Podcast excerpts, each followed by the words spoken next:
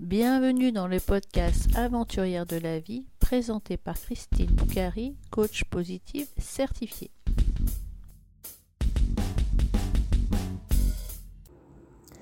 Bienvenue dans le 50e épisode du podcast Aventurière de la vie. Vous avez, chers auditeurs, chères auditrices, attendu plusieurs semaines cet épisode. Je vous avoue avoir été très occupée par la première édition du Trek Coaching qui a eu lieu au Maroc dans la vallée des Roses. Ce trek s'est merveilleusement bien passé et je suis en train de lancer la deuxième édition qui est prévue pour le mois de mars 2023. Mais revenons à notre intervenante d'aujourd'hui. Jennifer Soulier, spécialiste du personal branding. Bonjour Jennifer, comment vas-tu? Très bien. Bonjour Christine et euh, bah, tous ceux qui vont nous écouter.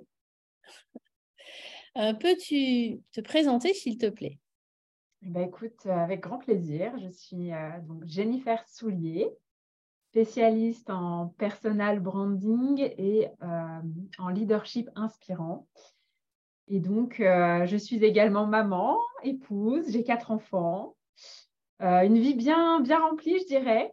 Euh, parce que j'ai tendance à vivre les choses à fond dans chacun de mes domaines de vie et, euh, je crois au tout est possible. Donc, euh, donc voilà. Bon, super.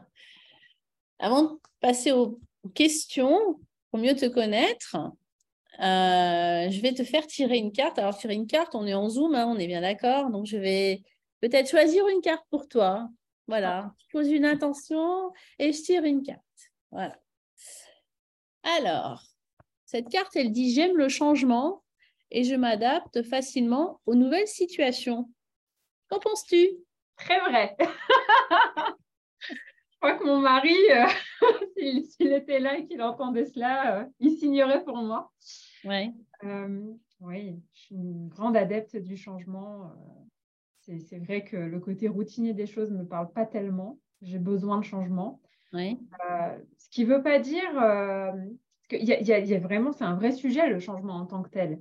Euh, parce qu'on peut se dire que il y a plein de choses qui viennent à l'esprit. Alors j'essaye de structurer mes idées pour être au plus clair. En soi, ce qui me plaît, tu vois, dans le changement, c'est l'aspect de la nouveauté et, d'explorer, de grandir. Euh, l'apprentissage, c'est une forme de changement, tu vois, et, c'est passionnant. On n'aura jamais fini d'apprendre finalement, tu vois. Mm. Après, on peut, euh, on peut parler du fait de euh, critiquer le fait de vouloir se changer à tout prix. Mm. Tu vois, c'est une autre facette du changement. Et, là, bah, se changer, ça dépend ça dépend dans quelles circonstances. On peut vouloir changer parce que euh, on a envie d'être la meilleure version de soi-même d'une certaine manière, même si c'est une expression très galvaudée, euh, ou alors euh, changer à cause du regard des autres. Et du coup, bah, c'est pas forcément le bon, la bonne source, quoi, tu vois, la bonne, mm. la bonne, le bon moteur pour vraiment vouloir changer. Mm. Voilà, donc tu vois, ça m'inspire plein de choses, cette thématique du changement. Et puis, le, change... le changement peut venir aussi des circonstances de la vie. Totalement. Ouais, l'imprévu, les épreuves, les, défis de la vie. complètement. Il faut savoir y faire face parce que la vie n'est pas du tout un long fleuve tranquille.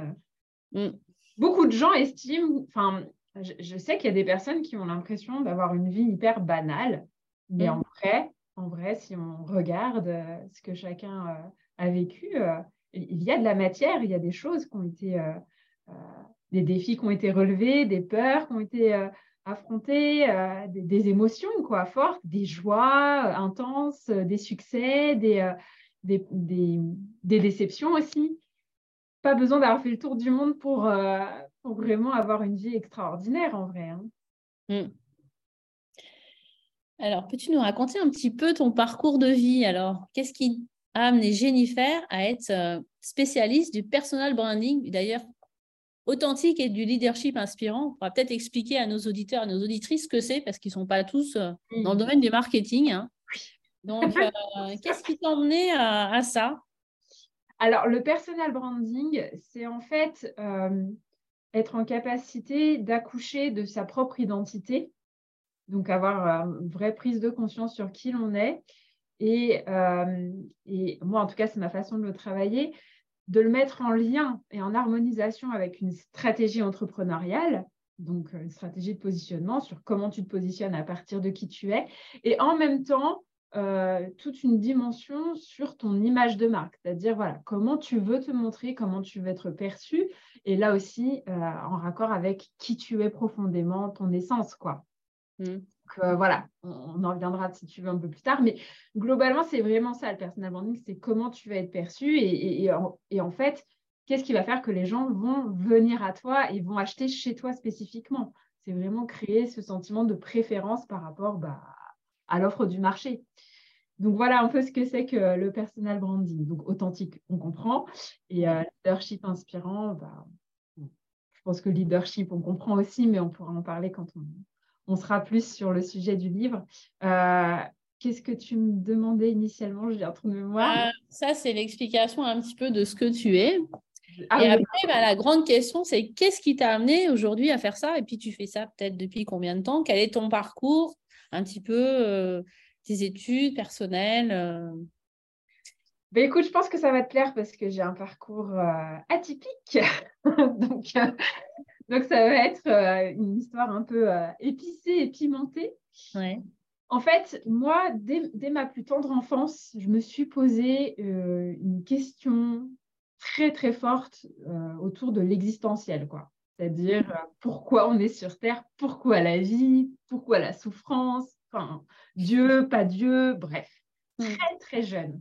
Pendant que mes camarades euh, jouaient euh, à la Game Boy, au, POG, euh, tout ça, quoi, Tamagotchi, moi je lisais tous les bouquins que ma mère achetait ésotériques, notamment par exemple Conversation avec Dieu, mais je, l'ai lu, j'avais 12 ans, quoi. Pour te dire, j'ai vraiment une soif, une quête de sens de la vie très très forte. Ouais. Euh, et, donc, j'ai eu une spiritualité très, très intense euh, parce que je me suis vraiment adonnée à ça. Mmh. j'ai été baptisée à l'âge de 14 ans, en même temps que ma maman et que mon petit frère. Mmh. Et là, j'ai vécu une expérience, on peut dire, qui sort hors du commun. J'ai vraiment vécu quelque chose, en fait. Moi seule, hein, ma mère et mon frère n'ont pas du tout vécu la même chose. ils n'ont rien senti particulier, mais moi, il s'est passé quelque chose et tout le monde l'a vu d'ailleurs. Euh, mais je n'ai pas compris ce que c'était, clairement. ça me dépassait. Mmh. Et, euh, et, six mois après, je, parle de façon très libre de ça dans le sens où euh, je ne suis pas du tout issue d'une famille religieuse ou autre. Il y a toujours eu la foi en fait en, un Dieu, ça oui, mais il n'y avait pas de religion ou autre. Hein. C'est vraiment, c'est venu un petit peu à, nous, je dirais. Et j'ai tout rejeté en bloc. Mais tout, quoi. Au bout de six mois, comprenais pas le, sens de d'aller à la messe, tout ça. Euh, c'était trop, euh, pour moi, ça manquait de, profondeur en fait. C'était trop humaniste, tu vois. On m'avait dit d'ailleurs, ah bah oui, c'est pour, euh, c'est pour se rassembler. Mais tu sais, quand tu as 14 ans, 15 ans, enfin, tu vas pas pour chercher des amis, quoi. Tu vois, je veux dire, tu as, ta vie sociale. et, c'était trop, trop creux pour moi. Et donc, j'arrête tout. Six mois après mon baptême, hein. c'est fou quand même, parce que tu as deux ans de préparation en avant. Et là, donc, je, m'intéresse euh, au bouddhisme, aux zazen. Euh, je, donc là, je plonge plein de bouquins, je, squatte la bibliothèque, bref. Et après, euh, ma mère rencontre des religieuses. Je ne savais même pas que ça existait, mais moi, j'ai un niveau, niveau zéro, en fait, de culture religieuse. Hein. Vraiment, je partais de super loin. Quoi. Pour te dire, je ne savais même pas que ça existait pour moi, des religieuses. Et, et, donc, en fait, ça me ramène parce que euh, y c'était l'année eucharistique à ce moment-là.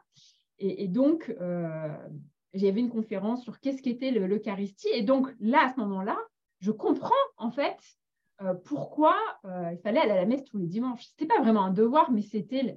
Donc, il y avait l'explication de la transsubstantation. Donc, j'explique un peu ce que c'est. En fait, c'est, selon la croyance, hein, bien sûr, catholique, qui consiste à la transsubstantation, donc la présence réelle, le pain se transforme au corps, euh, dans le corps de Jésus. Voilà. Et là, pour moi, en fait, je trouve ça tellement dingue, tellement fou. C'est cette folie, en fait. Je me dis, c'est tellement ouf que oui, j'y crois, en fait. Tu vois, je me dis, mais oui, Dieu, Dieu pourquoi pas?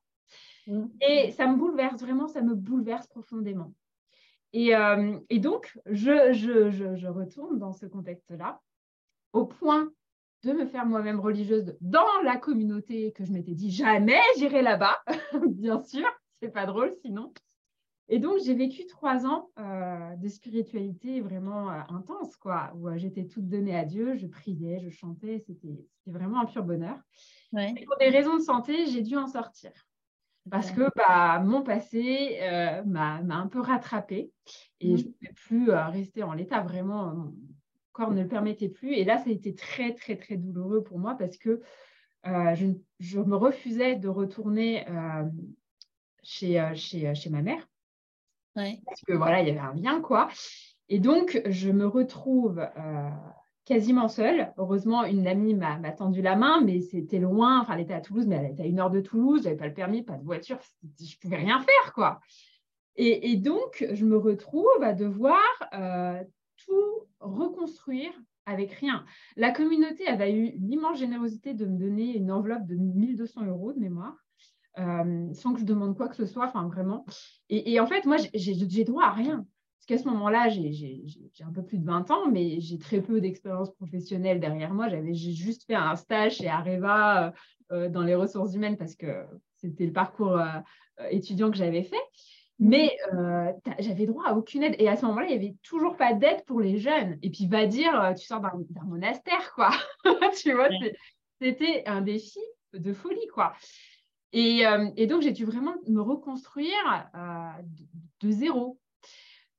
Et en fait, ce qui s'est passé, c'est que je, comme j'avais déjà eu une expérience de jeune fille au père auparavant, je me suis dit, bah, je vais faire pareil. Donc, c'était en Espagne la première. Je me suis dit, bah, tiens, je vais aller en Angleterre. Comme ça, je, je, serai bilingue anglais parce que c'était vraiment pas ça. Et, euh, et, comme ça, ça me donnait du temps.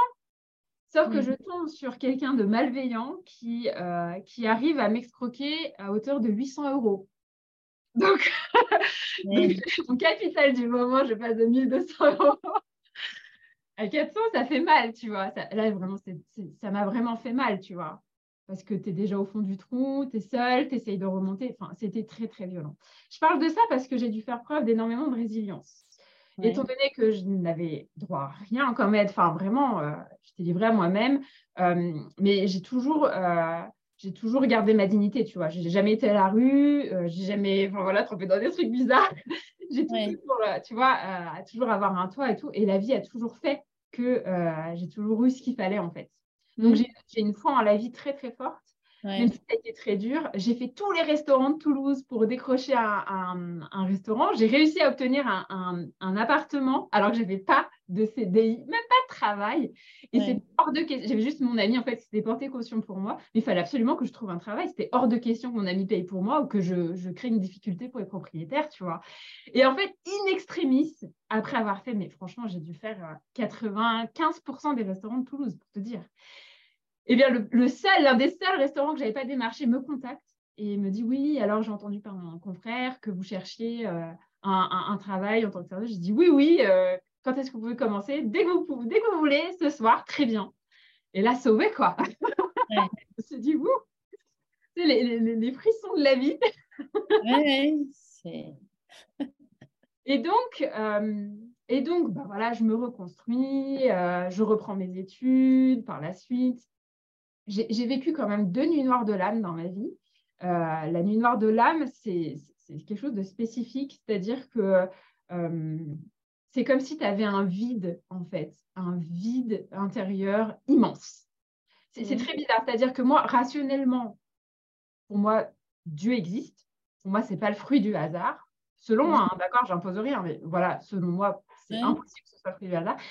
Donc, intellectuellement parlant, pour moi, Dieu existe, mais euh, j'avais, euh, j'avais un vide, en fait, parce que tout le contraire de ce que j'avais vécu, d'ailleurs, au moment de mon baptême, où j'avais un feu intérieur, je sentais la présence divine, c'était un truc de fou. Et là, j'avais l'extrême inverse. Et c'est très, euh, très violent, très violent, très bizarre à vivre, mais très violent.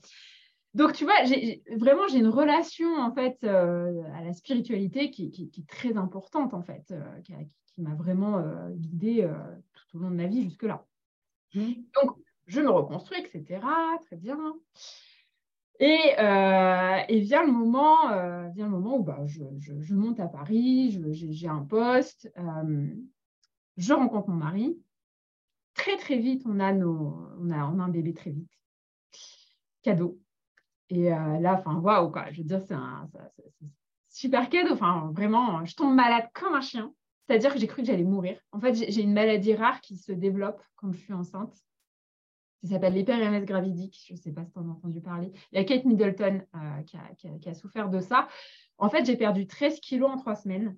Donc, j'ai été euh, hospitalisée. Ils ont cru que j'avais une méningite. Après, euh, en fait, je, ne pouvais rien garder, que ce soit de l'eau, du solide. Je ne gardais rien. Mais rien, quoi. C'était horrible. Ne sachant pas ce que j'avais à ce moment-là, j'ai eu de la violence médicale où on m'a dit euh, Vous voulez pas de votre enfant, mais il faut manger, madame, reprenez-vous. Enfin, ça a été horrible, quoi. Parce que vraiment, j'étais un légume, je ne savais pas ce qui m'arrivait. Euh, consciemment, j'aimais beaucoup mon bébé, mais je ne pouvais pas, quoi. Je ne pouvais pas. Jusqu'au moment où une interne, à force de faire des va-et-vient à l'hôpital, euh, une interne se rappelait qu'au Canada, ils sont très avancés sur ces questions-là et elle s'est rappelée d'une molécule qui s'appelle le dioclétin qui est vendu en France. Euh, je fais part de mon, expérience. Hein, je ne suis pas médecin ou autre, je partage mon expérience. Mais franchement, ça, peut sauver des vies, clairement. Hein. Euh, moi, ça m'a sauvé, clairement. Euh, ça s'appelle le Donormic, donc c'est un somnifère, en fait. En France, c'est vendu comme tel. Et bien sûr, on m'a tout fait, on m'a tout fait faire avant, Primpérant, Largati, tout. Rien qui marchait, quoi. Et ça, du jour au lendemain, dès que je l'ai pris, en fait, j'ai pu de nouveau m'alimenter, euh, entre guillemets, quasiment normalement. quoi. Donc, euh, ça m'a permis de vivre une grossesse euh, un peu plus sereine. Bon, l'accouchement se fait très bien. Quelques cinq mois après, donc j'ai allaité mon fils et mon mari, je savais qu'il voulait qu'on ait des enfants rapprochés. Et du coup, j'ai un déclic à ce moment-là et je me dis non, mais je veux lui donner un petit frère, une petite sœur, malgré l'horreur de la grossesse. tu sais, c'est bizarre la vie ça nous dépasse, ça nous dépasse. Mm. Et donc, euh, on met en route BB2 euh, et, et, à Noël, le, la veille de Noël, hein, je fais l'échographie et là, le, docteur me dit, euh, je vous confirme, il y en a bien deux. Et là, il y a un choc, quoi, parce qu'il n'y a pas de jumeaux dans la, du côté de mon mari, mais aucun. Et pareil chez moi, tu vois, sur latéral, vertical, diagonale, il n'y a aucun jumeau. Mm a été vraiment un choc euh, profond pour nous, quoi. Mais un super cadeau en même temps, challengeant, parce que du coup, je me suis retrouvée avec mon mari avec trois, trois bébés en 13 mois, quoi. Donc, euh, c'est quasiment des triplés. Et là, j'avais besoin d'exister professionnellement, tu vois, à ce moment-là. Parce qu'en fait, on avait fait le choix de faire l'école à la maison dès le départ. Mais euh, j'ai pas du tout l'âme d'une mère au foyer qui s'occupe. Enfin, non, non, j'ai besoin, euh, j'ai besoin, je suis une femme d'affaires dans l'âme, quoi. Et, franchement, après avoir vécu donc toute cette vie spirituelle, cette reconstruction, tu vois, mm. c'est pour ça que j'explique tout ça, parce que, tu vois, j'avais vraiment besoin d'exister professionnellement, euh, parce que ça fait partie de moi. Et donc, bien sûr que pour moi, euh, reprendre un poste de salarié avec cette idée de mettre en place l'école à la maison, c'était impensable, c'est impossible. Oui, avec trois bébés, c'est. c'est impossible. Franchement, ou alors tu fais un job qui ne te plaît pas, quoi. bref, et encore. Donc, euh, donc me vient l'idée, euh, au départ, j'avais une expérience de commercial, etc., grâce à mes études, etc. Bref. Et, ça m'a amené finalement à créer ma propre entreprise. Oui. Donc ça, c'était en 2014, enfin c'était à la naissance de mes jumeaux, hein, donc ouais, c'est ça, en 2014-2015. Euh, et, donc, en fait, euh, je me sers de mon expérience passée et, j'ai créé un concept autour de l'agenda où, en fait, j'avais euh, édité un agenda papier, mais qui était connecté, en fait, au digital. Je créais un pont entre les deux. Et l'idée, c'était de le vendre aux entreprises pour favoriser la cohésion sociale côté mmh. RH, justement, et, euh, et, aux, et, aux, écoles, lycées, etc. Pour, euh, en fait, c'était un mix de, de yearbook, euh, donc de, photos souvenirs de l'année, où tu mettais la photo de chaque élève, la date anniversaire, bref, il y a vraiment quelque chose de très humanisant, tu vois, et avec un petit côté réseau social. Bref, tu te doutes bien que ça m'a demandé un investissement énorme à tout point de vue. Ah, qui dit agenda dit produit saisonnier, hein, forcément. Donc, il faut tenir les délais. Et bien entendu, mon développeur n'a pas tenu les délais. Ça a été une catastrophe. mais une catastrophe à tout point de vue. Euh, la CCI m'a accompagnée et franchement, ils m'ont poussé à m'immatriculer un petit peu trop tôt parce que c'était dans leur intérêt. Et euh, bref, ils m'ont fait un petit coup de Trafalgar. Franchement, euh, j'ai compris que c'était pas tout rose, quoi. et, et, donc, en fait, très vite, au bout de trois mois, j'ai compris que, après mon immatriculation, hein, j'ai compris que mon business plan que j'avais bossé pendant quasiment un an, bah, poubelle, poubelle. J'ai vraiment compris à ce moment-là ce que c'était d'entreprendre, tu vois. La meilleure étude de marché. Parce que moi, j'avais fait une étude de marché dans ma ville. Euh, je passais, euh, je ne sais pas combien d'après-midi avec mes petits questionnaires, tu sais. Et puis, euh, j'ai interrogé les gens et tout. En plus, j'avais eu l'expérience, j'avais déjà été enquêtrice, donc je savais faire. Ah bah oui, tout le monde me disait génial, etc. Sauf que tu vois, au moment où ça y est, tu crées, etc., qu'il faut mettre la main au portefeuille, personne. j'ai eu quelques clients, mais très peu, enfin, rien à voir avec mes objectifs, quoi. Ouais. C'est la chambre de commerce qui t'avait poussé à faire euh, un business plan pendant un an? Bah, en fait, j'étais accompagnée pendant quasiment un an avec eux. J'avais fait plusieurs formations et donc bah, le business plan fait partie, euh, fait partie, faisait partie de l'accompagnement. Et, enfin, tu vois, un business plan complet quoi, sur euh, euh, le, voilà, le, positionnement, la, toute la partie comptabilité aussi. Enfin, c'était un énorme dossier, alors bien carré et tout. Hein. On m'a même poussé, on m'a même poussé à faire un emprunt, alors qu'en soi, j'en avais pas besoin. J'ai emprunté de l'argent alors que je n'avais pas besoin d'emprunter. Donc, en fait, je me suis endettée pour rien, tu vois. Mmh. Donc, en fait, tu vois, on, m'a poussé à mettre en place des actions euh, qui, qui n'étaient pas là pour servir mon intérêt. Euh, en fait, on m'a même, enfin, il y avait un concours qui était organisé et c'est là où vraiment je, il y a eu un coup de Trafalgar, sans que, je demande vraiment quoi que ce soit. Euh, après, je prends ma part de responsabilité, hein, d'accord Clairement. Hein. Mais c'est juste que voilà, il y avait un concours où il y avait, je crois, de mémoire, 5 ou 7 000 euros à la clé. Donc, une grosse somme, tu vois, c'était intéressant. Et, euh, et, en fait, parmi les porteurs de projets du moment, il y avait un gars qui venait de la Silicon Valley et il avait un projet en béton armé. je savais qu'il allait euh, postuler à ce concours-là. Mais il n'allait pas le faire cette année, il allait le faire l'année d'après. Mmh. Donc, moi, je me suis dit, laisse tomber, je ne ferai jamais le poids face à lui. Donc, stratégie, tu vois, je vais postuler cette année-là. Mais pour postuler, il faut s'immatriculer. Ouais. Du coup, je me suis matriculée un peu plus vite que ce que j'aurais voulu vraiment faire.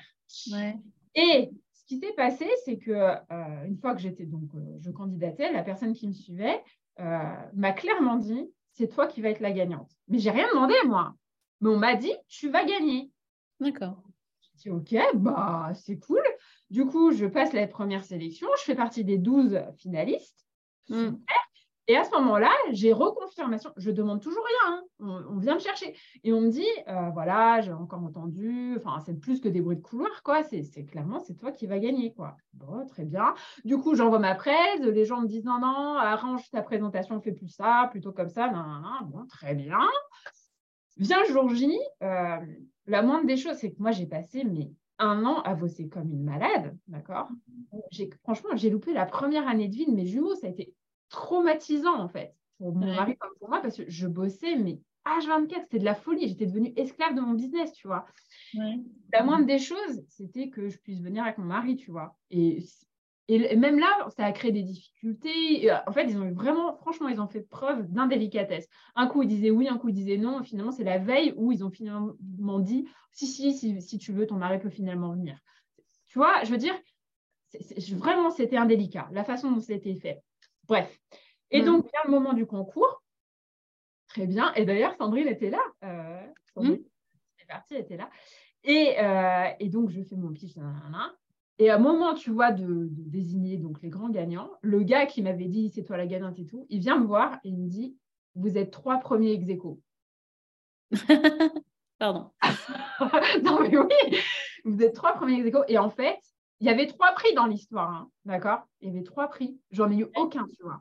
Et donc, en fait, je partais d'une aventure géniale, tu vois, où en fait, on m'a même vendu du rêve, tu vois, alors sans que je demande ça, à, la, mais à la douche froide, quoi. Je suis descendue, de 10 étages, quoi.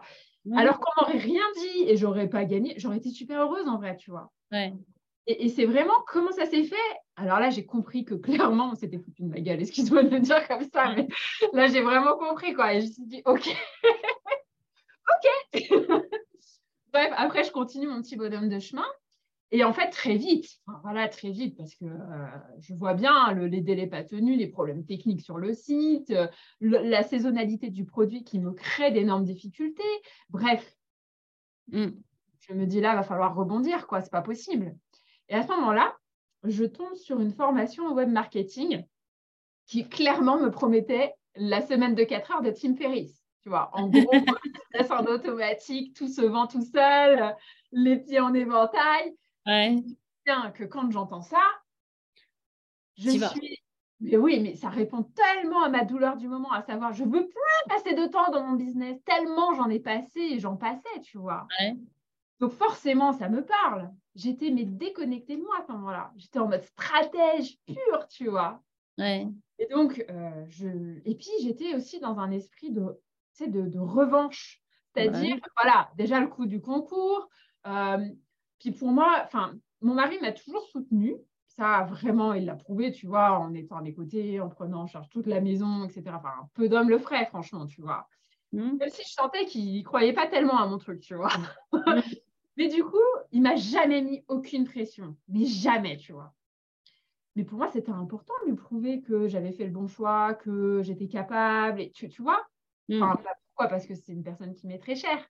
Mais, tu vois ce que je veux dire? Et puis, euh, même à la CCI, je voulais leur prouver.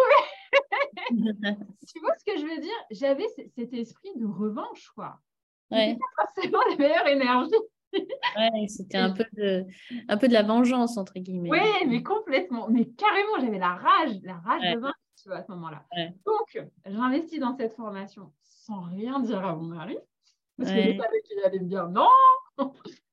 Et donc, j'investis euh, en cachette je me lance, mais à corps perdu dans la formation. Euh, et donc, du coup, ça m'a quand même initié en fait au web marketing. J'ai appris énormément de choses parce qu'à la CCI, ça se limitait au son casse, tu vois. Euh, là, quand même, je veux dire, je, recevais beaucoup plus. Mmh. Mais j'étais totalement déconnectée de moi, c'est-à-dire, je regardais un produit de masse, un marché sur lequel j'allais avoir une autorité. Enfin, tu vois, vraiment, euh, stratège pure. Donc, du coup, je mets en place un produit pour aider les femmes à ne plus être débordées. Ah ouais, trois bébés en un an, euh, je veux dire, et puis ça n'a jamais été un problème pour moi. Donc, euh, tu vois, c'était côté facile. Mais par contre, qu'est-ce que je m'ennuyais? Mais c'est, en fait, les, les mois passent mais est-ce que ça marchait du coup? Oui, j'ai fait, j'ai fait, en fait, j'ai fait ce qu'on appelle un produit minimum viable. Donc, j'ai fait mes premières ventes. Ma page marchait super bien à l'époque. C'était un peu les débuts en France, tu vois. Franchement, j'ai eu vraiment une belle ascension. Mmh. Euh, mais le truc, c'est comme c'était un produit minimum viable, du coup, j'ai eu quelques demandes de remboursement que j'ai fait bien volontiers, bien entendu. Le but, c'était d'améliorer, de tester, tu vois. Du coup, je, stoppe, j'améliore, je relance, très bien. Et à ce moment-là, je vais à un séminaire business euh, et, la personne me demande ce que je fais. Et du coup, euh, bah, j'explique. En fait, je parle, je dis pas qu'est-ce que je fais, je parle de mon produit, tu vois. Et le gars, il fait une, un raccourci en disant Tiens, euh, je sais pas, il me présente un, monsieur, je ne sais même plus qui c'est, mais il me dit Je te présente Jennifer, Jennifer Soulier, coach en gestion du temps. Et là, je me prends une claque monumentale. je me dis Mais pas moi. Tu vois, je veux dire, je me reconnaissais tellement pas là-dedans. Déjà, coach, gestion du temps. Enfin, c'était, tu vois, c'était mon produit, c'était pas mon identité. Oui, d'accord. Et donc, du jour au lendemain, il m'a rendu service, mais tu peux pas t'imaginer. J'ai dit stop, j'ai tout arrêté. J'ai dit bon, maintenant, tu vas, tu vas te poser mm. euh, et tu vas, tu vas vraiment, euh, tu vas chercher ta voix en fait et euh, ta vraie voix. Et donc, de là, je savais que je voulais accompagner des entrepreneurs mais je ne voulais pas faire du web marketing parce que ça ne m'intéressait pas. Et puis, enfin voilà, faire des promesses, faire les le mignon, les palmiers, tu vois, tu, comprends. Pour ça, je t'ai parlé du background que j'ai, spirituel, tu vois, profondeur et tout. Enfin, je veux dire, euh, tu verras dans la suite du livre, euh, j'ai un rapport à l'argent qui est très sain et, j'ai une histoire particulière avec par rapport à mon enfance où j'ai connu les deux en fait, la, la vraie richesse, enfin une certaine richesse euh, et euh, une vraie pauvreté aussi. Donc, tu vois, je veux dire, je suis très, très à l'aise avec ça. Mais donc, euh, ce qui se passe, c'est que je sais que je veux accompagner des entrepreneurs, mais je ne veux pas faire du web marketing. Du coup, je me dis, bon, qu'est-ce que je peux leur apporter? Et donc, je tu vois, je pose vraiment la question et je me dis, mais le positionnement, c'est un truc qui est vraiment crucial pour un entrepreneur. Et donc, mm. je me suis dit, bah voilà, je vais créer une offre où je vais aider les entrepreneurs à euh, travailler leur positionnement. Et comme ça, c'était un moyen pour moi, tu vois, de, de pouvoir vraiment aider, tu vois, euh, de façon puissante les entrepreneurs sans tomber dans ce genre de promesses, tu vas doubler ton chiffre d'affaires, etc. Je veux dire, tout le monde a l'intelligence pour se dire que si tu fais un travail sur ton positionnement, forcément, ça va avoir un impact sur ton, sur ton chiffre d'affaires, c'est évident, tu vois.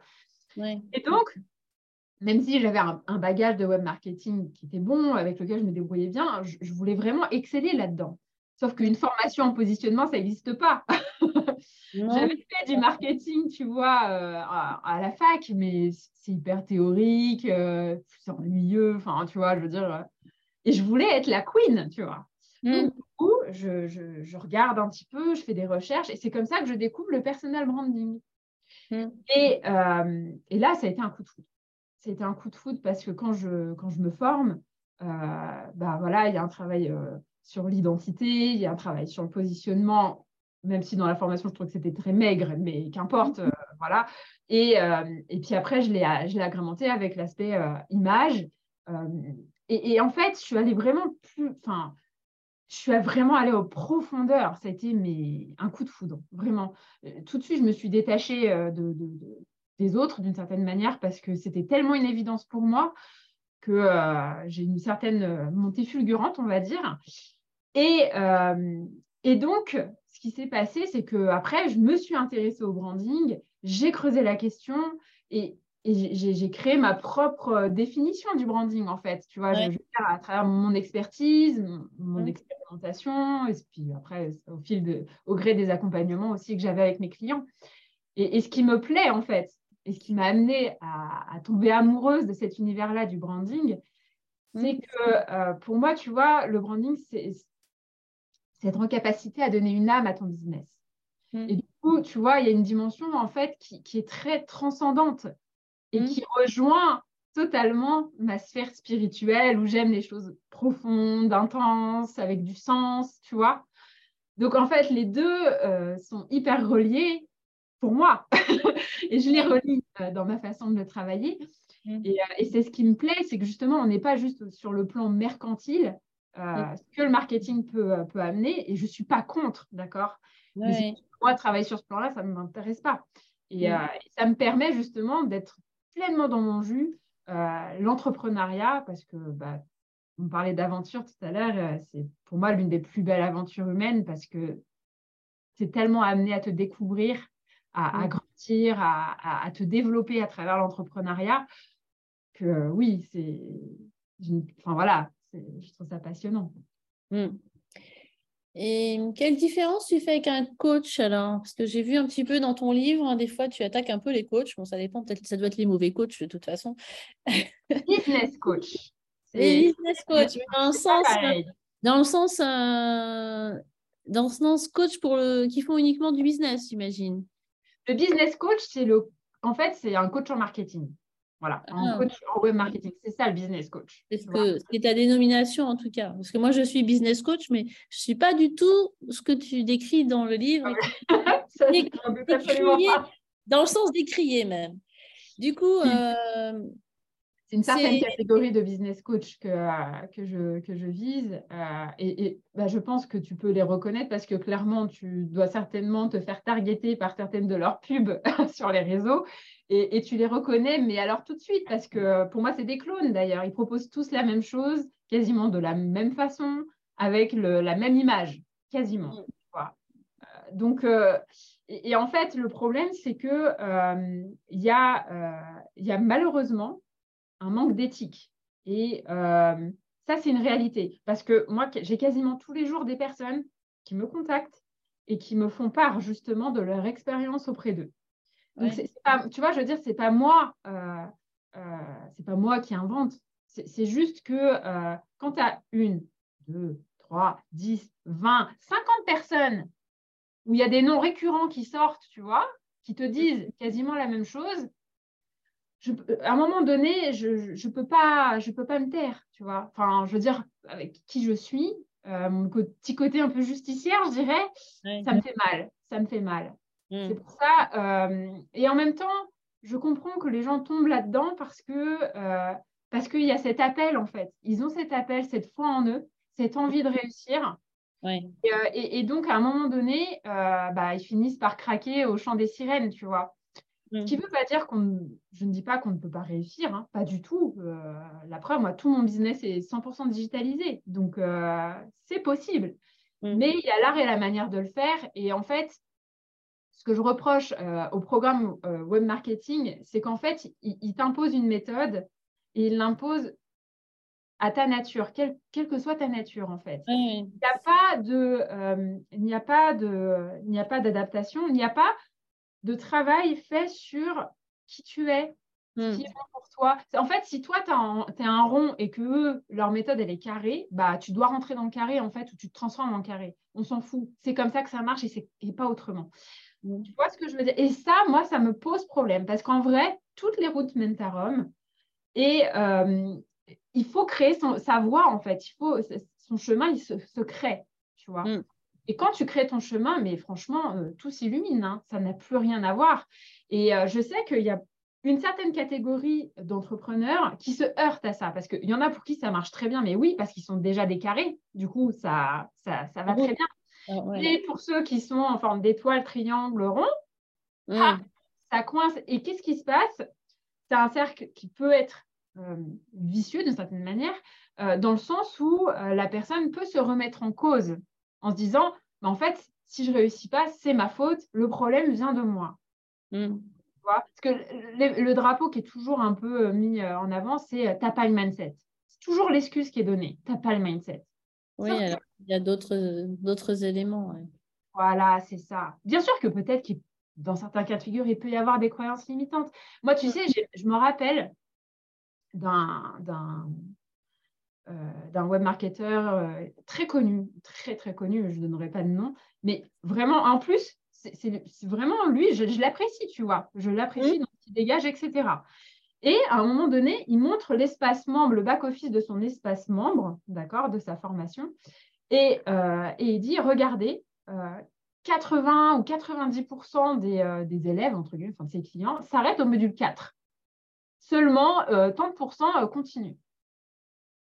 Je me dis, mais à aucun moment, il, pour lui, il conclut en disant, voilà, problème de mindset, manque de persévérance et tout. Mais à aucun moment, il se dit, c'est peut-être le module 4 qui a un problème. Tu vois ce que je veux dire? Tu vois, c'est ça en fait. C'est toujours finalement la, faute de l'autre, quoi. Alors que non, à un moment donné, quand certaines sommes sont engagées et qu'il y a une certaine promesse qui est mise en avant, faut quand même assumer sa part de responsabilité, tu vois, je veux dire, et bien recruter ses clients. Voilà, bien recruter des carrés quand ton truc correspond à un carré, en fait. C'est aussi simple que ça. Oui. Voilà.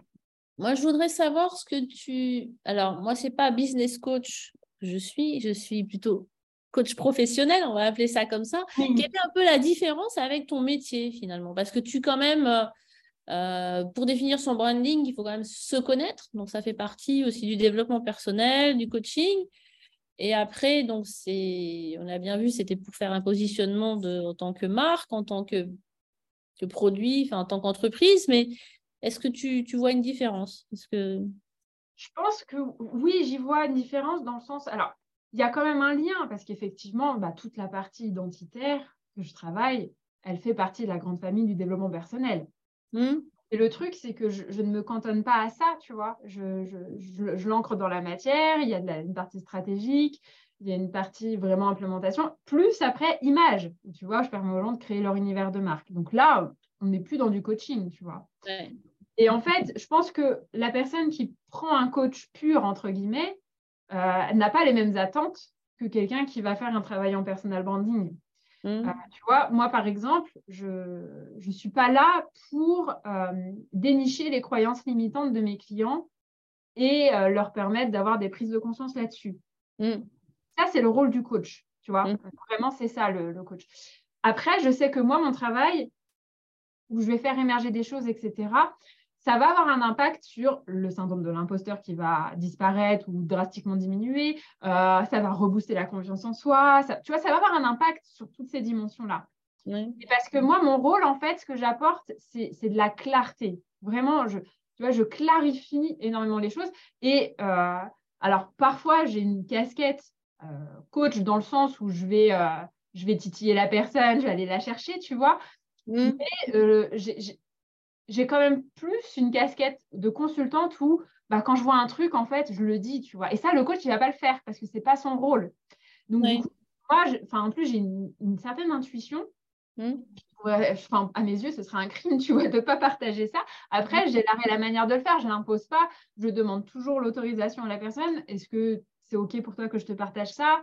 Oui, bon, en général, c'est oui. Et, euh, j'explique, voilà, je, il y a un cadre, tu vois. J'explique, je dis, voilà, moi, c'est ce que je ressens pour toi. Est-ce que ça fait sens, ça résonne ou pas? Tu, vois, je laisse toujours la personne euh, en capacité de me dire non. Bon, franchement, c'est n'est pas encore arrivé, mais je veux dire, c'est important, tu vois, de créer ce cadre. Parce qu'en fait, le problème, et alors ça, je veux en parler, c'est que euh, beaucoup de, et c'est pour ça que je précise business coach, beaucoup de business coach font de la projection. C'est-à-dire, et ça rejoint euh, ce que je disais tout à l'heure, c'est-à-dire que eux connaissent un certain euh, schéma, et en fait, comme ils ne connaissent pas autre chose, si la personne vient avec quelque chose un peu euh, de différenciant, on va dire, bah, il ne va, pas, il va pas la soutenir dans cette différence-là. Je, m'explique, tu vois. moi, je te dis ça parce que j'ai souvent des personnes qui, bah, des clients qui se font accompagner par moi et qui ont été euh, déjà accompagnés par un business coach en amont et qui mmh. parfois me disent Ah, bah voilà, euh, en fait, j'avais déjà eu cette intuition de mettre en place ça, mais en mmh. fait, on m'a dit non parce que ceci, cela.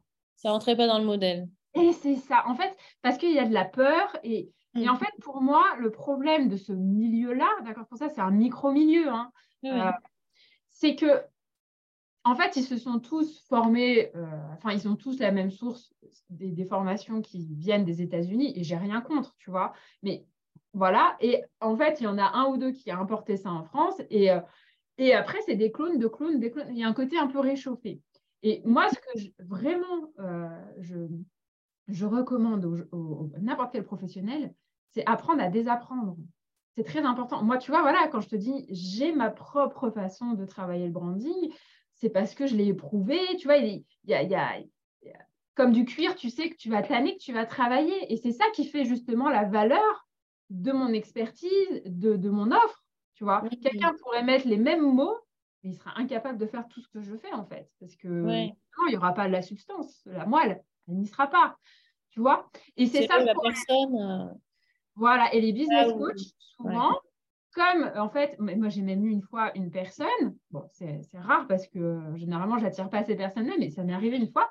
Le gars vient me voir, il me dit euh, voilà, j'arrive pas à trouver mon positionnement, je manque de clarté et tout. Bon, jusque-là, bah oui, tu es au bon endroit. Mais il, je lui dis bah, qu'est-ce que tu fais? Et Il me dit bah là, en ce moment, je suis en train de suivre une formation pour apprendre à, en gros, faire 10 000 euros par mois à travers un groupe Facebook. Bah, très bien, mais toi, ton métier, c'est quoi? Qu'est-ce que tu veux proposer? Et il me dit, bah, en fait, je veux faire ça. Je dis, mais ça ne te pose pas problème de vouloir vendre quelque chose que tu, sur lequel tu es en train de te former, que tu ne maîtrises pas, il n'y a aucun recul. Enfin, mais bien sûr que la personne, elle n'est pas connectée, tu vois? Si encore, elle voulait le faire à sa façon, tu, vois ce que je veux dire? Et ça, il y en a, mais pléthore. Oui, donc c'est vraiment, en fait, euh, l'inverse de ce que tu proposes, ou toi, tu proposes quelque chose en te connectant d'abord à toi et tu vas créer, vraiment créer l'âme de ta marque. Complètement, c'est vraiment ça. En fait, euh, et même à la CCI, tu vois, donc ça remonte à plusieurs années euh, de ce, temps-là, et je sais que c'est encore euh, transmis de cette façon-là, la notion d'étude de marché, tu vois, c'est-à-dire analyse de la concurrence, euh, le client idéal, tu dois proposer quelque chose, tu vois, pour ton, ton avatar et ton client idéal. En fait, il y a un postulat qui dit qu'en gros, tu dois te plier en quatre et te contorsionner pour réussir à trouver ta place finalement. Donc, tu te positionnes finalement en fonction de, la concurrence, ce qui est assez fou, tu vois. Et, euh, et tu dois, euh, tu dois j'ai un exemple que je donne comme ça qui est, euh, qui est, très parlant euh, sur euh, le monde de la séduction. Mmh. Imaginons que je suis une love coach, d'accord, et qu'une dame vient vers moi en me disant voilà, j'en ai marre d'être célibataire, je, je veux trouver mon, mon âme sœur, ma moitié. Très bien. Et je vais lui dire ok, mais écoute, va, euh, va pendant une semaine analyser, observer le comportement des femmes pour voir comment elles font pour justement euh, séduire un homme. Très bien. Elle revient à moi au bout d'une semaine, dit Bon, bah voilà, j'ai remarqué, elle se maquille, elle s'habille plutôt féminine, euh, vernis à ongles, tout ça, tout ça. Bon, bah ok, alors du coup, ce que tu vas faire, c'est que tu vas pas te maquiller, tu vas rester nature, tu vas, tu vas te mettre en pantalon pour te démarquer. D'accord? Pour faire en sorte que les hommes te repèrent. Mais si la nana, pour elle, c'est important de se maquiller et d'être euh, en jupe, tu vois, je veux dire, tu vois ce que je veux dire? C'est la même chose qu'on fait vivre aux entrepreneurs, en fait. On pose pas la question de qu'est-ce qui est important pour toi? Mm. Et ça sous-entend que finalement, tu n'as pas suffisamment de valeur par toi-même pour aller euh, au, bout, au bout de la chose. Et si mm. on continue cet exercice, on va dire que la nana s'appelle, euh, je sais pas Martine. Je dis à Martine, OK, maintenant, pendant une semaine, tu vas t'intéresser aux hommes et tu vas, tu vas, tu vas, tu vas vraiment euh, leur demander qu'est-ce qu'ils recherchent chez une femme, qu'est-ce qui les intéresse. Un petit point. On connaît toute la réponse. Et tu vois, ça veut dire quoi? Ça veut dire qu'en fait, elle doit s'adapter. Et oui, tu vois, ça veut dire qu'en fait, en tant que telle, elle ne peut pas plaire à un homme. Bien sûr que si. Mmh. Donc, en fait, à partir du moment où tu sais que tu vas mettre en place euh, une offre de service ou un produit qui répond à un besoin, à un marché, où il y a un marché existant. Ça peut être des chaussettes, ça peut être euh, du café, ça peut mm. être euh, du coaching, tu vois. Il y a, il y a un marché. Maintenant que ça s'est acté, on peut aller plus loin, tu vois. Pas besoin de... Enfin, moi, je ne fais jamais de travail à partir des autres, en fait. Je fais tout le temps à partir de la personne. Ouais, c'est comment toi, tu te positionnes et qu'est-ce que tu offres à tes clients, quelque chose qui te ressemble. C'est ça. Ouais. Dis-moi, tu as sorti un livre hein, qui est en vente euh, sur Amazon, sur ton site internet et peut-être à d'autres endroits. Euh, les secrets pour devenir inspirant. Alors, moi, j'avais euh, dans mon troisième livre, hein, à la fin, j'avais dit je voulais devenir une personne inspirante. Et en fait, hein, qu'est-ce que j'ai fait J'ai commencé par développer le podcast et interviewer des femmes inspirantes. Donc, es la cinquième, la cinquantième personne pour le cinquantième épisode. Et il se trouve que ton livre s'appelle Les secrets pour devenir inspirant. Waouh. Comment, depuis quand as-tu eu envie d'écrire ce livre hein, et pourquoi tu voulais écrire un, livre pour devenir inspirant ou inspirante En fait, ça fait des années euh, je me demande même si, pas depuis toujours, entre guillemets, depuis que tu as une conscience, tu vois, mais ma jeunesse, j'ai toujours su au fond de moi-même que j'écrirais un livre un jour. Et je hmm. pense que beaucoup de Français ont ça en eux. Et euh, après, euh, quoi, comment, euh, quand, je n'avais pas la réponse. mais je savais. D'ailleurs, à, telle enseigne que quand j'ai déposé les statuts, tu vois, de la création de ma société, je l'ai mis. Mais ah je ne savais pas quand, mais je l'avais mis, je savais que ça se ferait. Et il y a deux ans, c'était à cette période, c'était fin décembre en fait, euh, j'ai eu un déclic. J'ai senti que c'était le moment. Mm-hmm. Et euh, alors, j'avais pas le titre à ce moment-là, mais j'avais le sujet. et, en fait, quelque part, ce livre, bah, il est là grâce grâce à l'ensemble des clients que j'ai pu accompagner parce qu'ils euh, m'ont vraiment fait prendre conscience du besoin qu'il y avait par rapport à ça. En fait, la notion de leadership, euh, en France particulièrement, c'est une notion qui est très euh, biaisée d'une certaine manière, c'est-à-dire qui est mal comprise et, mal vécue. Tu vois, c'est comme l'argent, c'est tabou. Bah, le leadership, on a tous cette, cette idée et cette image dirais, dans le collectif, de quelqu'un de dominant, euh, tu vois, avec du pouvoir, euh, mm. qui est une réalité, qui, existe, hein, d'accord? Un certain type de leadership. C'est ça. J'ai fait une formation de leadership il n'y a pas longtemps, c'est pour ça. Comment, comment? J'ai fait une formation sur le leadership il y a, il y a moins d'une semaine. Alors. Ah, génial, donc on est dans le thème. Et en fait, euh, moi, à force d'accompagner mes clients, je voyais bien, enfin, je m'émerveille à chaque fois. Hein, et je pense que même quand tu, as, quand tu coaches tes, tes clients, enfin voilà, on a cette, comment dirais-je, ce privilège de mmh. pouvoir s'émerveiller des trésors de chacun, euh, de nos clients, de ces enfin, voilà, des personnes à quel point elles peuvent être merveilleuses. Mm. Et donc, euh, clairement, je voyais qu'elles avaient du leadership. Et, en plus, moi, dans mon approche, c'est que je démontre les choses. C'est pas juste, euh, tu vois, je suis pas médium et je, te, je, te, je, un truc, quoi. C'est, je te prouve les choses. Mm. Donc, forcément, ça remue un peu pour la personne qui peut, qui peut être un peu dans le déni, tu vois, face à ça, mais c'est pour une, voilà, c'est une belle, une bonne nouvelle, quoi. Et donc, j'ai vraiment eu euh, la volonté de creuser ce sujet-là, de me dire, euh, mais finalement, le leadership, qu'est-ce que c'est? Et, euh, et, comment permettre justement aux personnes de, de trouver leur leadership? Et je me souviens d'une cliente qui me disait, mais, mais moi, je ne me reconnais pas dans ce type de leadership, justement, dominant-dominé. dit, mais moi, je ne suis pas du tout comme ça. Et pour autant, je lui avais démontré par A plus B que c'était vraiment une leader dans l'âme. Mm. Et, elle en convenait. Et c'est ça qui m'a donné envie de creuser le sujet. Mm. Et donc, euh, de vraiment euh, réfléchir sur euh, qu'est-ce que le leadership et, comment, comment trouver sa propre forme de leadership sans tomber forcément dans ce modèle-là. Et et c'est comme ça que j'ai fait émerger huit, euh, huit, types de leadership différents. Mmh. Et donc, j'ai bien sûr, dans les huit, inclus celui qu'on vient d'évoquer ensemble, que j'ai mis en premier parce que c'est le plus connu. Mais là encore, j'ai voulu euh, le présenter dans sa part de lumière. Parce que mmh.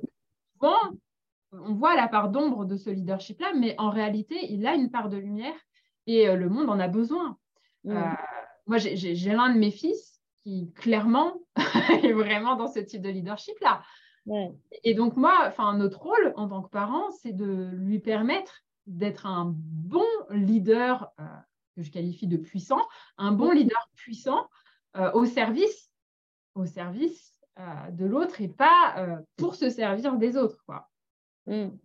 Moi, j'aime bien la définition que tu as mis dans ton, dans ton livre. Parce que leadership, moi, je suis fâchée avec les mots anglais. J'ai beau comprendre l'anglais, hein, je peux parler anglais, on ne va pas parler anglais, mais, mais euh, quand on parle anglais avec des mots comme ça, je ne comprends pas. Je ne sais pas, c'est comme ça. effectivement, quand tu dis que ça désigne l'influence d'un individu sur un groupe, je comprends mieux, tu vois.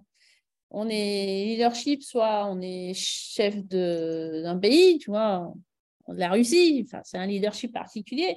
Puis il y a effectivement tous les leaderships dont tu parles, mais et franchement, pour, enfin, tu vois, avant de publier le livre, j'ai testé en fait euh, justement ces différentes approches du leadership euh, bah, sur un public entrepreneur. Et, quand j'ai vu euh, les résultats que ça apportait, les, les, prises de conscience que ça apportait à certains, je me suis dit non mais ça, il faut que je le diffuse, mais au plus grand nombre. Mm.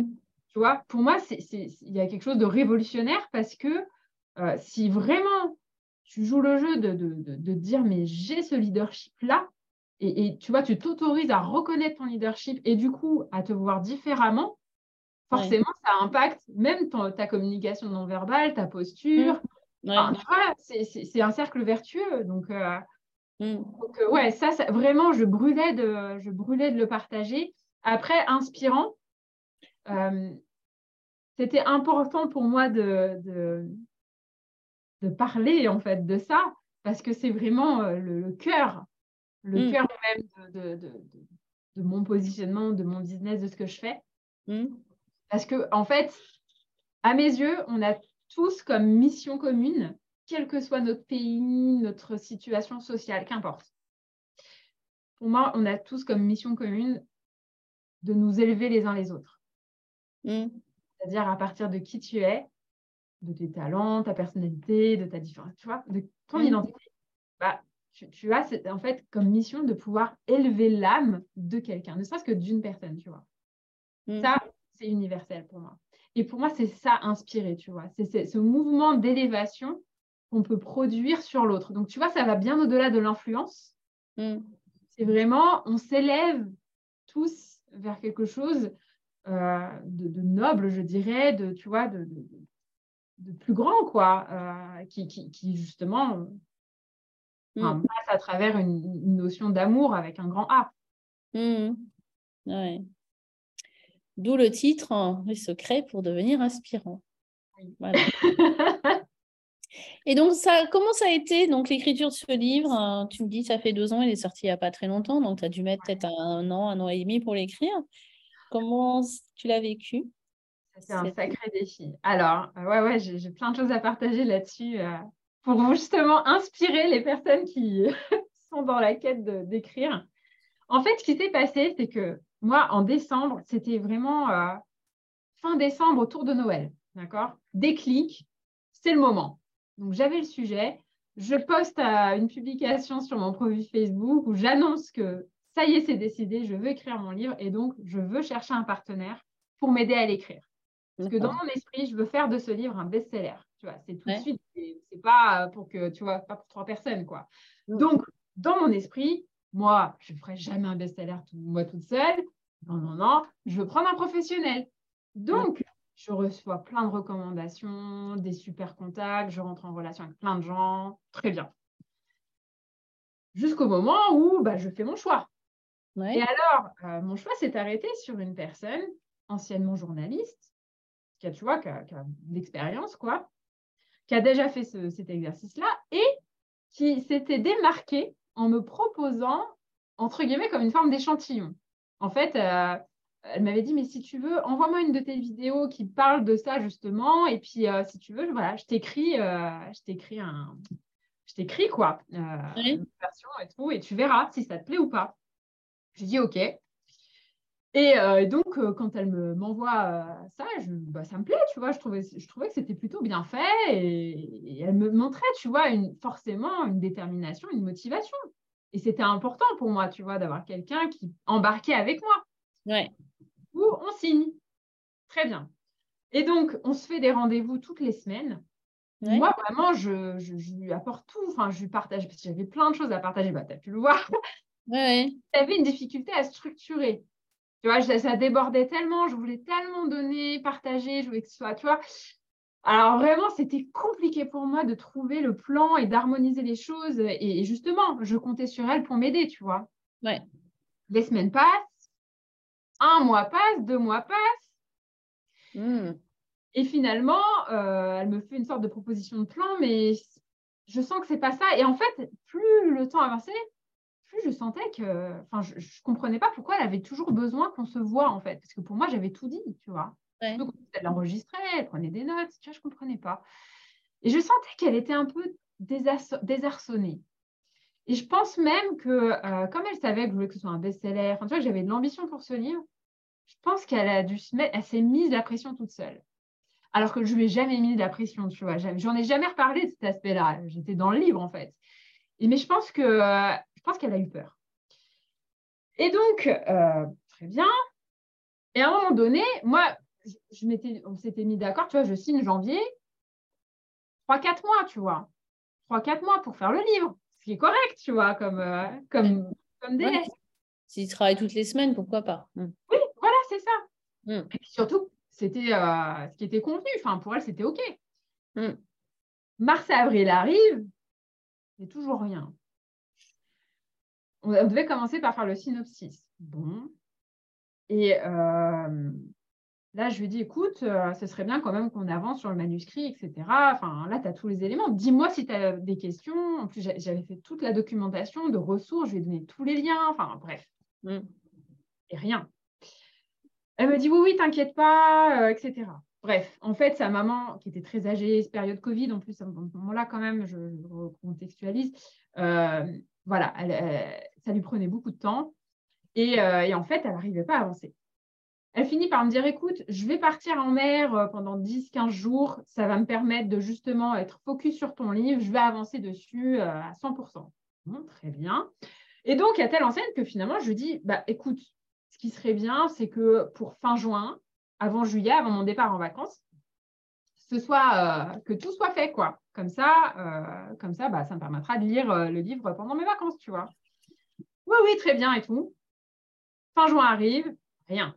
En fait, euh, quand elle est partie en mer, elle a dû revenir, bref.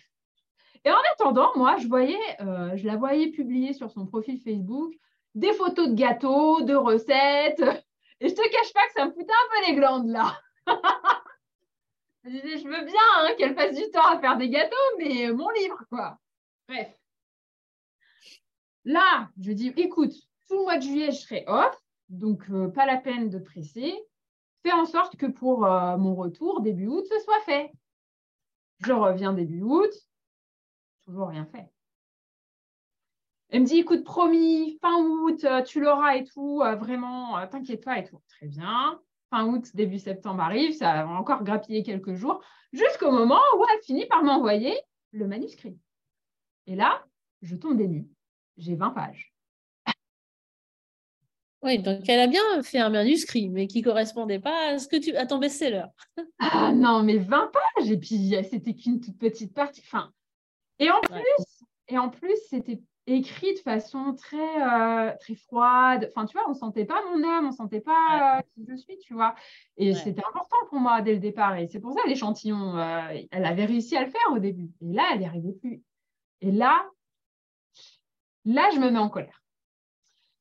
Et là, je lui dis, écoute, franchement, je, suis, je suis choquée. Je suis choquée parce que j'ai fait preuve d'indulgence à ton égard, j'ai été patiente, je t'ai pas mis la pression, mais 20 pages, mais c'est pas possible ça, c'est pas possible. Et là, elle me finit par me répondre en disant non, mais en fait, elle, a fait un burn-out. Elle a fait un burn-out. J'en suis pas la cause, mais j'ai pas, enfin voilà, ça a contribué, je pense. Et euh, elle, était, elle me dit, j'ai plus l'inspiration, etc. J'arrive pas. Euh, euh, si tu veux, voilà, donne-moi plus de temps. Donc là, j'étais, j'étais, en fait, j'étais vraiment coupée en deux. C'est-à-dire, il y avait toute une partie de moi qui était en mode la pauvre, l'empathie, parce que je voyais bien qu'elle souffrait. Et l'autre partie, femme d'affaires, et aussi le côté, mais éthique. Enfin, moi, jamais je ferais ça avec mes clients, tu vois. Je veux dire, je, tu vois ce que je veux dire? C'est pas possible. Tu peux leur dire dès le mois de mai que, que tu ne peux pas le faire. oui, voilà, c'est ça. Elle reculait, reculait. tu vois, pour moi, c'était un manque de professionnalisme et pas très adulte euh, comme, euh, comme comportement. Et donc, euh, j'étais vraiment tiraillée entre ces deux émotions, tu vois, de vraiment le côté sans pitié, impitoyable, tu vois, et le côté ultra empathique. C'était très bizarre à vivre. Et je me suis dit, comment je réagis, en fait, à ça? Donc là, je lui ai dit, bon, on arrête tout. Clairement, c'était plus possible. On arrête tout. Et en fait, sur le coup, je l'ai vraiment mal vécu. Hein. Je l'ai très, très mal vécu parce que euh, j'ai capté une part de sa souffrance au point de me dire, mais, mais enfin, pour qu'elle, ça n'inspire pas mon livre, c'est de la merde. je, te, jure que je me suis vraiment, je l'ai vécu. Ça m'a attaqué, tu vois. Je me suis dit, mais ça doit être vraiment nul ce que je dis en fait. Mmh. C'est vraiment. Hein. Et euh, donc, j'ai eu besoin, tu vois, d'un temps de poser un petit peu ça.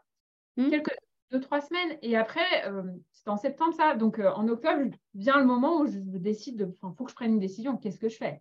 J'ai trois mm. possibilités. Soit j'arrête le projet, soit je euh, trouve quelqu'un d'autre, mm. soit je le porte à, soit je le porte en fait et je l'assume, je l'embrasse mon livre, tu vois. j'ai pris la, j'ai choisi la troisième voie. Mm. Pourquoi? Parce que et, c'est ça qui est génial en fait, parce que c'est vrai que toi qui as écrit déjà trois livres, c'est une, expérience particulière, l'écriture d'un livre, dans le sens où, euh, alors certes, il y a un côté business, tu vois, euh, dans le sens où, enfin, je veux dire, je partage des clés qui sont d'ordre business, etc. Mais, mais il y a quand même une partie personnelle que je partage. Et, la question, c'est qu'est-ce que, qu'est-ce que tu acceptes de livrer? Bien sûr. Tu vas, en mm. sachant que ce n'est pas comme un site internet où du jour au lendemain, tu peux supprimer les pages, tout vider. Un livre, il est imprimé, il est sur la table de chevet dans la, dans la bibliothèque de quelqu'un à vie, en fait. Tu ne peux pas aller chez la personne, je reprends ce je supprime. Ouais. c'est pas possible. Et là-dessus, tu vois, c'est challengeant, en fait, de, mm-hmm. Vivre cette expérience-là. Mais c'est mm. magnifique. Et, et, ce qui m'a donné, en fait, vraiment ce feu de continuer, de prendre cette troisième voie, de dire bah, j'embrasse mon livre et je le porte. Mm. Et finalement, ce best-seller, bah, c'est moi qui vais le faire, tu vois. Donc, du coup, grosse autorisation. Euh, tu vois, là, j'ai switché là-dessus. Et, en fait, c'est parce que régulièrement, quand j'accompagnais mes clients, je voyais, je, ah, en fait, j'en venais même à dire, chérie, mais ça, j'en parle dans mon livre. Tu vois, j'en venais vraiment à dire ça. Et, donc, mes clients me disaient, mais, mais publie-le, ton livre. J'étais presque obligée, tu vois. Ouais, C'est ouais, c'est une belle, belle, nourriture, quoi. Ouais, c'est une expérience aussi, comme une autre. Hein d'entrepreneur. Mais effectivement, on, ne va rien dévoiler de ce qu'il y a dans ton livre, mais tu y mets des choses personnelles, effectivement. Mais dans le but, enfin, j'ose espérer, dans le but d'élever et d'inspirer justement. il ne s'agit pas de, enfin, il n'y a pas de nombrilisme, quoi. C'est vraiment mmh pour partager une expérience, quelque chose qui va, qui va faire grandir l'autre, en fait. Ouais. Je crois qu'on pourrait parler encore des heures. on a déjà pas mal. Euh, enfin, on, on, a été déjà assez bavarde, alors on va aller vers les questions, conclusions. Euh, qu'est-ce que pour toi une aventurière de la vie? Ah, C'est une belle question, ça. Et puis j'aime bien cette euh, dénomination d'aventurière de la vie. Une aventurière de la vie, pour moi, c'est une personne qui, qui vit pleinement, en fait, qui ose vivre, qui ne subit pas sa vie en mode un peu métro boulot dodo, tu vois, et qui, fait les choses par conditionnement et qui ne met pas de conscience dans ce qu'elle fait, mais qui les fait par choix et, ce pour tous ses domaines de vie en fait, tu vois, une vie sur mesure en vrai. Et euh, pour moi c'est ça, ouais, une aventure de la vie. Ouais, merci. Et la dernière question, euh, aurais-tu un mantra ou une petite phrase que tu aimes bien? Ton livre est bourré de citations de Sénèque. je ne sais pas si c'est Sénèque que tu vas citer. Choisis hein, celle que tu veux, ou même deux si tu veux. Avec j'ai bien envie d'en partager deux. Euh, il y a celle euh, de Nelson Mandela que j'aime beaucoup, qui est donc le courage n'est pas l'absence de peur, mais la capacité de vaincre ce qui fait peur. Et je trouve que c'est très humanisant, tu vois. Voilà, on pense que souvent les peurs, on se fait un ennemi de la peur, mais en soi, dès qu'on l'affronte, je pense que toi, en tant que coach, tu es mieux placé que moi-même pour en parler. Et la deuxième de Sénèque, bien entendu, c'est si tu veux être heureux, être un homme libre, laisse les autres te mépriser. Et ça, c'est très puissant personne ne parle vraiment de cette façon-là, du regard des autres, mais si on arrive à avoir cette liberté euh, réelle et profonde, tu vois, euh, du lien qu'on, du pouvoir qu'on accorde aux autres à travers le, regard, euh, l'impact du regard des autres sur nous, mmh. c'est vraiment important. Il ne faut jamais oublier que c'est la seule personne à vivre ta vie, quoi. Voilà. Mmh. Merci Jennifer. Bah, c'est moi qui te remercie beaucoup, Christine. Merci pour ce beau podcast et euh, pour cette belle invitation euh, pour ce cinquantième euh, épisode. Merci Jennifer pour cette interview. Je crois que nous aurions pu discuter encore plus d'une heure. Chers auditeurs, chères auditrices, si vous souhaitez plus d'informations sur Jennifer, vous trouverez dans les commentaires du podcast les liens internet pour joindre Jennifer. Si vous souhaitez des informations concernant la prochaine édition du Trek Coaching Aventurière de la vie, qui aura lieu dans la Vallée des Roses du 11 au 19 mars, je vous donne rendez-vous sur le site www.aventurièredelavie.com ou dans les commentaires du podcast. Je vous souhaite à toutes et à tous une très bonne fin d'année et je vous donne rendez-vous en 2023 pour un épisode du podcast Aventurière de la vie.